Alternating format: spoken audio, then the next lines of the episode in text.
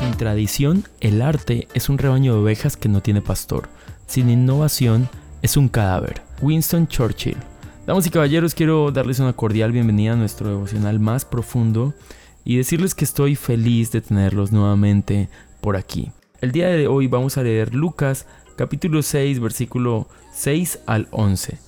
Dice, aconteció también en otro día de reposo que él entró en la sinagoga y enseñaba, y estaba allí un hombre que tenía seca la mano derecha, y le acechaban los escribas y los fariseos para ver si en día de reposo lo sanaría, a fin de hallar de qué acusarle.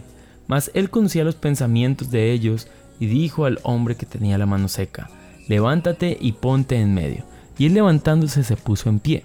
Entonces Jesús les dijo, os preguntaré una cosa, ¿es lícito en día de reposo hacer bien o hacer mal? ¿Salvar una vida o quitarla? Y mirándolos a todos alrededor, dijo al hombre, extiende tu mano, y él lo hizo así, y su mano fue restaurada. Y ellos se llenaron de furor y hablaban entre sí qué podrían hacer contra Jesús. Damas y caballeros, el día de hoy quiero compartir un tema que he titulado tradicionalmente. Sí, señores, nuevamente nos encontramos con Jesús, un día de reposo, eh, haciendo algo que enfurecía a las personas que tenían la autoridad religiosa de la época. ¿Qué sucede? Tradicionalmente estaba prohibido sanar a una persona, solamente si estaba en peligro de muerte, pues se le hacía algún tipo de cuidado que evitara su muerte, pero no una cura definitiva, tenía que esperar hasta el otro día.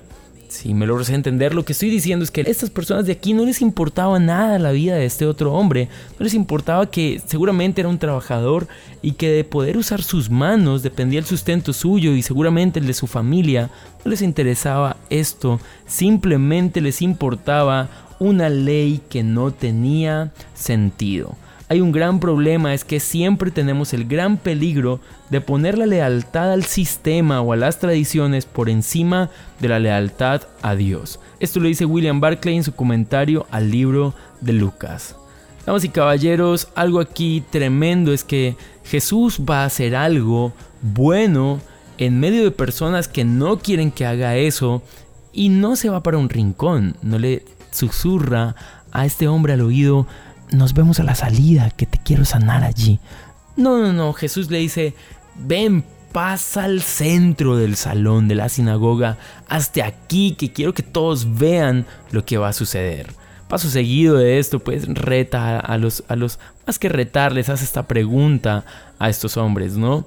Pero quiero decirte algo, lo que tú piensas hacer de predicar la palabra de Dios, de ir a llevar el amor de Dios a otras personas, no tienes por qué esconderte, por el contrario, hazlo con la mayor valentía que haya en tu corazón porque es algo digno de alabanza. Eso fue lo que hizo Jesús con este hombre. Pero quiero decirles que lo que más me ha llamado la atención de este pasaje es un detalle que creo que en otras ocasiones lo había pasado por desapercibido. Es Dios conoce los pensamientos. ¿Sí lo sabes?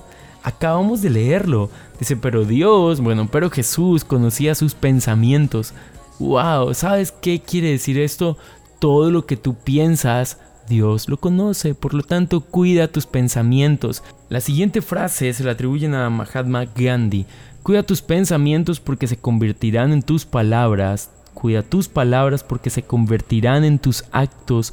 Cuida tus actos porque se convertirán en tus hábitos y cuida tus hábitos porque se convertirán en tu destino.